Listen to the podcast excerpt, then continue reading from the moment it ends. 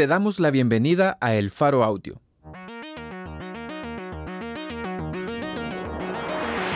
Ahora puedes escuchar nuestros reportajes en el momento que más te convenga. Sigue nuestro canal en tu plataforma de podcast favorita y no te pierdas las historias importantes de Centroamérica.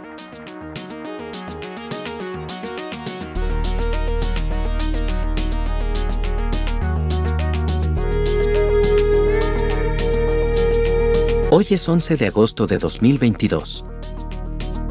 Este es una crónica, escrita y narrada, por Julia Gabarrete, titulada Una familia que no debe nada, pero huye del régimen de excepción. Publicada en elfaro.net.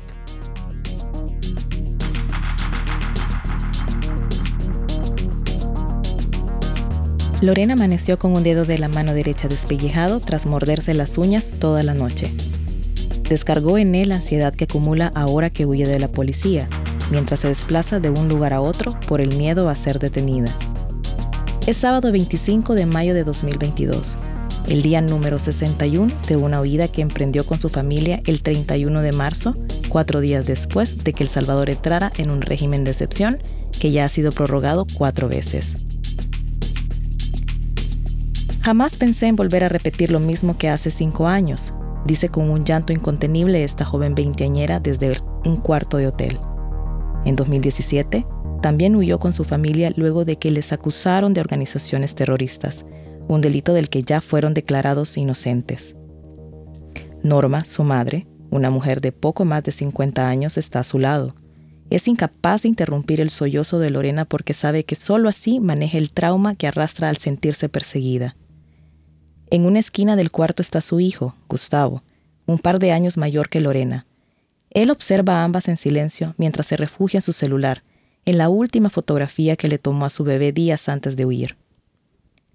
Tampoco sabe qué hacer para calmar el dolor de su hermana cuando cuenta esta historia, una historia que por temor piden que no se publique con sus nombres reales.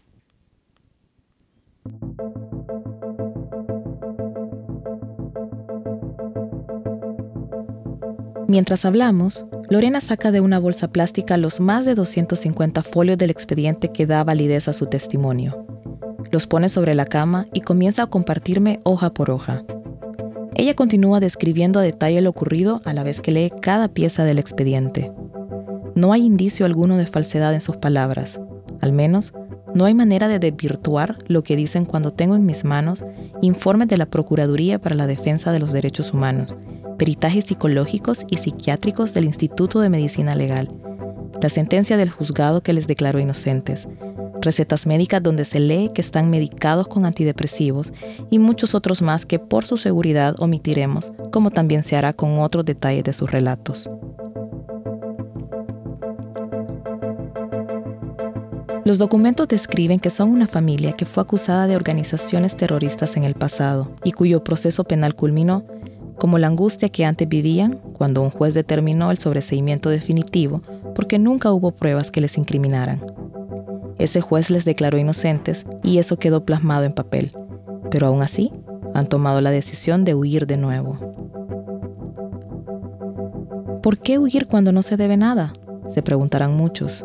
El que nada debe, nada teme, escribió en Twitter el diputado Walter Alemán de Nuevas Ideas, el partido del presidente Nayib Bukele, el 14 de abril de 2022. Esta familia ya fue juzgada y absuelta, pero aún así teme, y por eso se desplaza, porque teme que bajo el régimen de excepción, su absolución no sea suficiente para demostrar ante un juzgado que no deben nada. Norma, Lorena y Gustavo tuvieron que huir cuando comenzó el régimen de excepción. Lo hicieron porque escucharon que en la zona rural donde viven empezaron a detener a todo aquel que hubiese tenido un proceso penal. Ustedes son los siguientes, les amenazaron unos policías. A los minutos, huyeron. Salieron solo con 5 dólares en la bolsa, sin ropa y sin un lugar seguro donde llegar. Yo le decía a mi mamá, vámonos, vámonos, nos van a involucrar en algo, recuerda Lorena sobre el punto de quiebre que vivieron o decidían quedarse y correr riesgos o huir. Es un hecho que cientos de capturados están en prisión por tener una ficha policial. El tiempo demostraría que no era descabellado el temor de Lorena. Su temor parte de que en el régimen de excepción no existen garantías para nadie. Si una persona es detenida, con suerte saldrá libre en los primeros seis meses que dura la fase de instrucción. Incluso Amnistía Internacional insistió en su más reciente informe en que se está frente a un procesamiento penal sin las debidas garantías judiciales y ninguna de las miles de detenciones que han ocurrido sería posible si las instancias de justicia cumplieran su mandato. Los llamados han sido enviados al gobierno de Nayib Bukele en reiteradas ocasiones por el organismo internacional. Ante la falta de respuesta en el sistema de justicia, donde un tercio de los jueces fueron removidos por la Asamblea Legislativa para imponer otros cercanos al buquelismo, la gente recurre con habeas corpus a la Sala de lo Constitucional, que ya acumula 1.090 denuncias. Ninguna ha sido admitida hasta ahora por la Corte Suprema de Justicia, cuyos magistrados también fueron impuestos por el buquelismo. Por eso pocos se atreven a contradecir, y quien lo haga puede ser removido de su cargo, como ocurrió con el juez especializado Godofredo Salazar, que fue trasladado a un juzgado de primera instancia de Hilo Vasco, Cabañas, porque al presidente, según tuiteó, no le pareció una resolución que el juez emitió en el pasado. La independencia de poderes en El Salvador es ahora mismo una construcción vacía. Dos de esos, habitantes del pueblo que como ellos fueron sobreseídos tiempo atrás, están presos ahora. Los detuvieron con el régimen, dice Norma. ¿Y qué nos garantiza a nosotros que vamos a poder demostrar nuestra inocencia? cuestiona. Norma aprendió de leyes. Nunca las estudió en la universidad porque no tuvo dinero para ello, pero los dos años del proceso que vivió tiempo atrás, por el que hipotecaron el único patrimonio que tienen, su casa, para pagar defensa con un préstamo de 7 mil que sigue vigente, le dio suficiente criterio para tomar decisiones como la actual.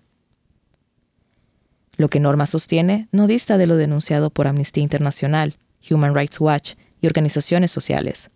No hay manera de garantizar una efectiva defensa y menos de demostrar inocencia durante el régimen de excepción. Ante esto, funcionarios como el viceministro de Seguridad, Osiris Luna, han respondido con desidia, minimizando las capturas. Aquel que no es, no se preocupe, esa persona va a salir de prisión, dijo. Primero capturar, luego investigar, parece ser la lógica en ocasiones. En una entrevista televisiva del 26 de julio, Luna dijo que capturan de manera técnica y usando bases de grupos de inteligencia, tanto de la policía como de centros penales. Con eso perfilan las detenciones. Sin embargo, las denuncias de detenciones arbitrarias, y algunas catalogadas como ilegales por organizaciones, son el pan de cada día en El Salvador. Esto provocó que el pasado 19 de julio una multitud de familiares de personas detenidas salieron a las calles con mensajes como Cambio mi libertad por la de mi hijo con problemas mentales. Mi papá es el sostén de la casa, no tenemos que comer. La primera protesta masiva de este tipo. Esa escena de familiares desesperados por demostrar la inocencia de sus detenidos se repitió el martes 26 de julio frente a uno de los portones de la Asamblea Legislativa. Ese es El Salvador bajo régimen de excepción que hasta ese día registró 47.789 terroristas capturados. De nuevo, una marcha más recorrió parte de la capital el 9 de agosto.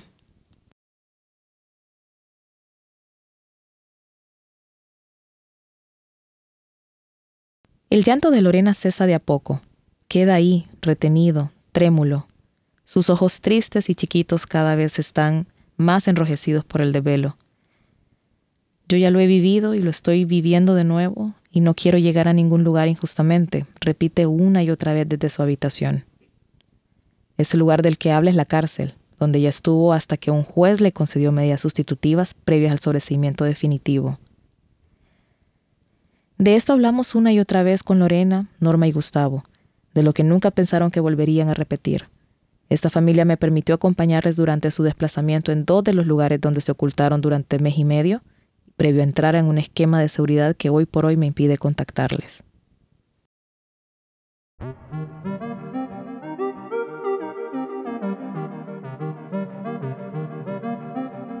Cada vez que llego al hotel, Norma se echa a dormir. A veces son cinco minutos, a veces diez o media hora. Perdone que me duerma, pero cuando usted está aquí, me siento segura, me dice desde su cama. Es la cuarta vez que les visito y siempre ocurre. Siempre. Se lanza la cobija encima y nos olvidamos de que ella está ahí. Este hotel es el cuarto lugar en el que se refugian. Pasan sus días metidos en una habitación pequeña de tres camas, con una ventana grande y luminosa con la que logran ubicarse en el tiempo y saber si el sol se ha ocultado, si llueve o no. Tienen acceso a un baño que les sirve de tendedero de unas cuantas prendas. No lavan ropa porque no hay manera de hacerlo. Lo que visten ha pasado sin lavarse desde que salieron, por eso tratan de no ensuciarse. Por la pieza pagan unos 30 dólares por persona, con posibilidad de tener algunos tiempos de comida. Sienten que esa comida les cae pesada y les provoca indigestión. Pagan la habitación gracias a amigos que se han hecho cargo de apoyarles, que les hacen llegar el dinero para que sigan en huida. Si no fuera por ello, no tendrían cómo hacerlo. Siempre han tenido poco, pero ahora tienen mucho menos. Si pierden la casa, lo perderían todo el préstamo que utilizaron para pagar el proceso penal de hace unos años los dejó con una deuda que crece. Ahora no tienen para abonar a ella. Ya con perderla, nos estarían arruinando la vida por completo, dice Norma. Norma no trabaja desde 2017. El proceso judicial en su contra la dejó a ella, una mujer de más de 50 años, sin posibilidades de encontrar un trabajo. Cuando habla, Recuerda con añoro la época en la que trabajaba en un lugar donde ganaba 500 dólares mensuales, suficiente dinero para dar una vida digna a Lorena y Gustavo. Tenía acceso a seguro social y un trabajo que le gustaba, pero a su edad nunca más volvió a conseguir algo que se asemejara y menos cuando tenía un proceso penal encima. En esa búsqueda estaba cuando llegó el régimen de excepción y nuevamente tuvo que olvidarse de trabajar. Si me hubiera ido a Estados Unidos, otra quizás sería la historia, dice Norma sobre una oportunidad que cree que desaprovechó. No estaríamos en esto, lamenta. Esta ha sido su historia, pedir ayuda a cercanos para que les colaboren con los costos que implica vivir como desplazados dentro de su país. Cuando huyeron en marzo, solo tenían dinero para tomar un bus, así llegaron a casa de un amigo. Estuvieron ahí sin ropa porque hasta entonces no habían logrado que de su pueblo les mandaran un par de prendas. Mientras tanto, el amigo les prestaba lo que tenía a mano. A mediados de abril, las noticias que vieron por televisión destacaron que en el régimen de excepción serían detenidas todas aquellas personas que estuvieran ayudando a criminales. El miedo penetró en el amigo, no porque dudara de ellos, sino por el riesgo de estar en una zona populosa al norte de San Salvador, donde las posibilidades de un operativo eran altas. El amigo les pidió que se fueran, al día siguiente, la familia huyó de nuevo. Comenzaron a moverse de hotel en hotel. Pasaron por uno, luego otro, y llegaron a un tercero, que es este donde nos encontramos hoy. Uno modesto, de pocas habitaciones, donde al menos sienten que las probabilidades de que llegue la policía a buscarles se reducen. Pero aún así, viven inseguros. Por eso Norma no duerme, por eso ella actúa como un sereno, como quien vela para que la gente a su alrededor esté segura. Una noche de esas noches Norma no durmió nada. Una fiesta en el hotel la mantuvo alerta. Y no por las cumbias que sonaban al fondo. Al lado de la ventana, dos personas peleaban a gritos. Norma se asomó, pero solo escuchó acercarse la voz del vigilante del hotel. Voy a llamar a la policía, fue todo lo que entendió. Norma levantó a Lorena y Gustavo. Si viene la policía, nos vamos, les dijo. Arreglaron cada uno su mochila por si había que huir de nuevo.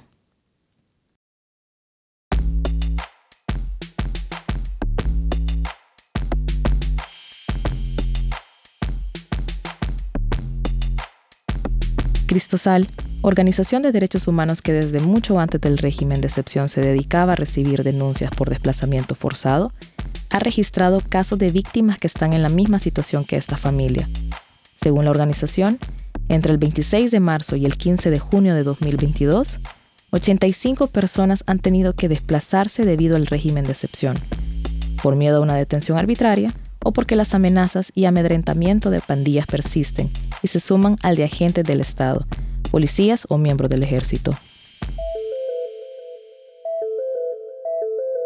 Lamentablemente, hemos visto que el régimen de excepción ha sido instrumentalizado por algunos grupos específicos para desplazar a personas, opina Rina Monti, directora de investigación de Cristosal. Respecto a las pandillas, agrega el especialista en desplazamiento forzado, han detectado casos que tienen que ver con familias amenazadas por no haber permitido que pandilleros se ocultaran de la policía. Si alguno de estos fue capturado, tiempo después nos faltaron las amenazas exigiendo la casa o denunciando asesinatos por traición. Otros casos se deben a que los arrendatarios han pedido las casas ante la captura de un miembro de la familia, aunque esto haya ocurrido sin pruebas. Hay familias que tienen que vivir con el prejuicio de que son pandilleros. Esas familias, según Monty, tienen que irse. No tienen opción. Encerrado en el cuarto de hotel, del que no sale a menos de que sea para buscar comida o medicamento, Gustavo celebra el cumpleaños de su bebé, sin estar a su lado. Hace una videollamada con su familia, a la que tiene 90 días sin ver en persona. Es una mañana de junio. Todo pasará en algún momento, dice a su esposa. Sonríe, es difícil creer que el gesto refleje su estado de ánimo. Gustavo habla poco. Si algo debe aprender a diario es a lidiar con la distancia de no poder estar con su bebé. Gustavo cuelga la videollamada. ¿Y usted cree que van a seguir prorrogando el régimen? Me pregunta. Mi respuesta no ayuda a calmar su angustia. Vuelvo a leer los más de 250 folios de su proceso judicial, del que fueron absueltos, y reafirmo que la familia fue acusada y capturada sin que hubiese prueba de su vinculación con estructuras pandilleras. No dudan de que todo lo que viven es causa de un caso que policías construyeron por antiguas rencillas, una venganza de parte de ciertos agentes de la que es imposible contar detalles en este texto sin exponerles más de lo que ya están. En régimen de excepción también es necesario esconder algunas palabras a la hora de hablar de casos como este. El desplazamiento forzado interno es un fenómeno que durante los últimos 10 años ha aumentado de forma exponencial. Según un informe del ACNUR publicado en 2021, antes del régimen, en El Salvador se registraron 71.500 casos de desplazamiento forzado interno en la década. Solo entre enero y octubre de 2021 la Procuraduría General de la República atendió a 1.170 personas desplazadas.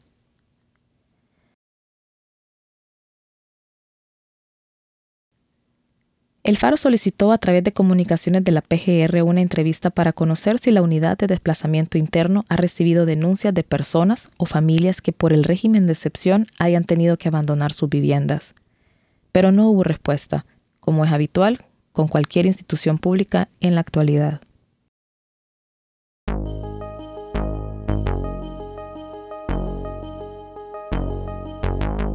El 21 de junio pasado, la Asamblea Legislativa prorrogó por tercera vez el régimen de excepción. Ese día encontré a Gustavo pendiente de la plenaria desde su celular. Veía con atención el argumento con el que los legisladores pretendían justificar su extensión. El régimen ha bajado los homicidios y la gente se siente más segura, decían como han dicho desde que lo crearon. Pero Gustavo se clavó en una frase. El que nada debe, nada teme. Se leía entre los comentarios que algunos usuarios dejaban durante la transmisión. El que nada debe, nada teme, cuestionó largo rato. Ese día fue el primero en el que Gustavo me compartió su sentir. Fue como un vómito de dolor. Uno no debe nada, pero ve a dónde andamos, cómo estamos.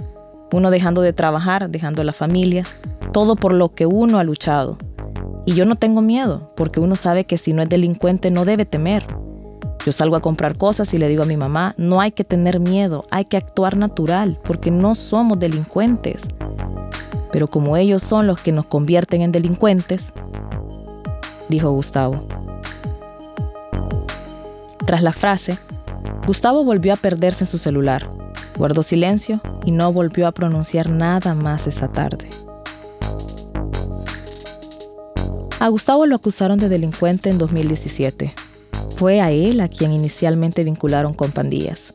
Cuando su madre intentó bloquear el amedrentamiento que Gustavo recibía de parte de policías, llegó la acusación formal por organizaciones terroristas tanto en contra de ella como de Lorena. Gustavo afirma sin titubeos que son una familia que ha sido perseguida dos veces por un sistema. En el régimen de excepción no hay manera de garantizar un debido proceso o una defensa, y esta familia lo sabe. Lo confirman también con cada tuit de la policía cuando se jacta de arrestar personas solo por tener antecedentes penales o tras haber cumplido una pena. Capturamos a dos peligrosos pandilleros que este día quedarían en libertad, luego de pagar una condena en Izalco, escribió la policía el 4 de junio. Volverán a su celda, en esta ocasión por el delito de agrupaciones ilícitas, por el cual podrían pasar hasta 30 años de cárcel, añadió en un segundo. ¿Qué garantiza que no sean detenidos por un mismo hecho que ya fue juzgado? Una nueva pregunta que se hace esta familia. ¿Estaríamos frente a un caso de doble juzgamiento, algo que está expresamente prohibido en la Constitución? Si algo es un hecho, es que cuando una persona ha sido enjuiciada previamente y su situación jurídica se ha resuelto, ya sea con un sobreseimiento o una condena, y en el caso de esta última ya fue cumplida, es jurídicamente inadmisible que vuelva a enjuiciarse por los mismos hechos alegados en el juicio previo, dice la abogada penalista Marcia Galeas.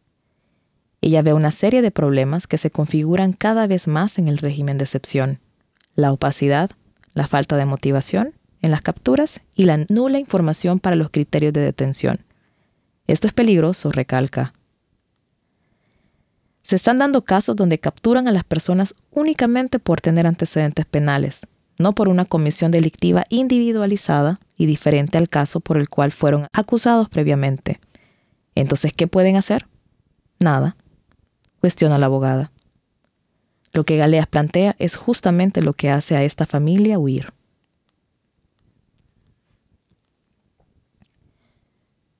No hay forma de que sigan pagando por el cuarto de hotel. El dinero que les donaron sus amigos se acaba.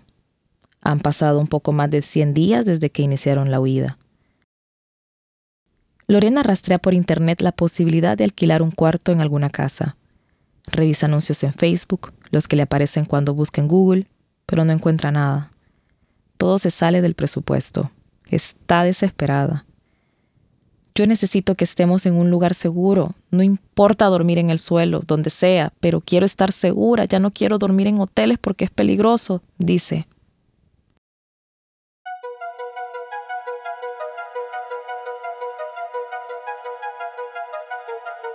En una ocasión, a través de un audio, me dejó claro que si no encontraban un lugar para moverse, estaban valorando entregarse.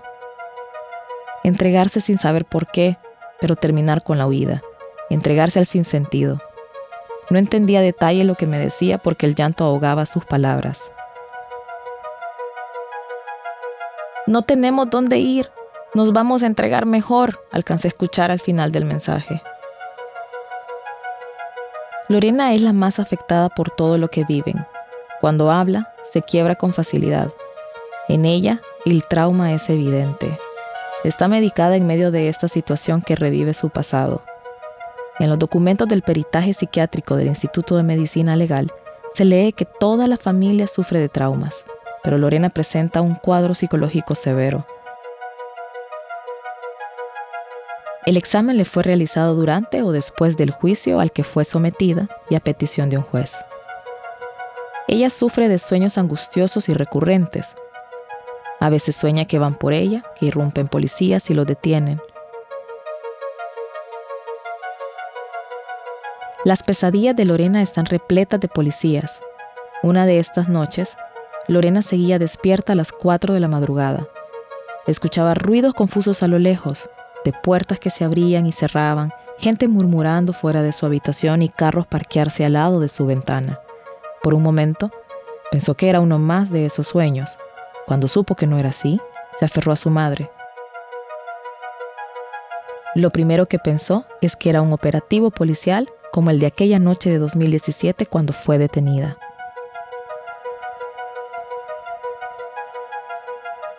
No hemos dormido nada. Entran y salen personas del lugar donde estamos. Nos da miedo que lleguen los señores. Refiriéndose a los policías. Me escribió en un mensaje de texto a la mañana siguiente. Según medicina legal, Lorena sufre de un trauma provocado por la detención que vivió en el pasado. No solo piensa a diario que se la llevan presa, sino que también ha creado enemigos permanentes, gente que le quiere hacer daño allá donde esté. Estos papeles que pude ver son otra prueba de que su historia es cierta.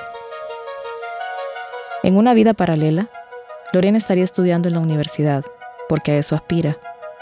Pero no es la vida la que se ensaña, dice ella, sino todo un sistema que les quiere hacer pagar por delitos que no han cometido. Ellos han esperado el momento para volvernos a involucrar en algo, dice refiriéndose a la policía. Me arruinaron mi vida, mi récord. Las personas no te vuelven a ver de la misma manera cuando te exponen como un delincuente, dice Lorena. Norma, Lorena y Gustavo consiguieron un nuevo lugar para quedarse. A inicios de julio se movieron a una casa, el sexto lugar al que se desplazan en estos 21.000 kilómetros cuadrados que son El Salvador. El quinto fue una pieza pequeña que alquilaron por unos días. No puedo saber exactamente dónde están ahora. Por seguridad, se lo guardan. Han logrado cada vez más lo que buscaban. Desaparecer dentro de su país, uno que se encuentra desde hace más de cuatro meses bajo régimen de excepción.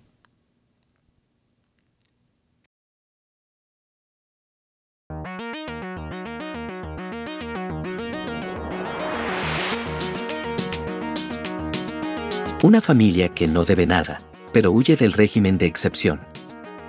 Por Julia Gabarrete. Editores, Óscar Martínez y Sergio Arauz. Producción y musicalización por Omnium. Gracias por escuchar esta historia. Si te parece valioso nuestro trabajo, apóyanos para seguir haciendo periodismo incómodo. Sé parte de nuestra comunidad Excavación Ciudadana desde un dólar a la quincena. Ingresa a apoya.elfaro.net.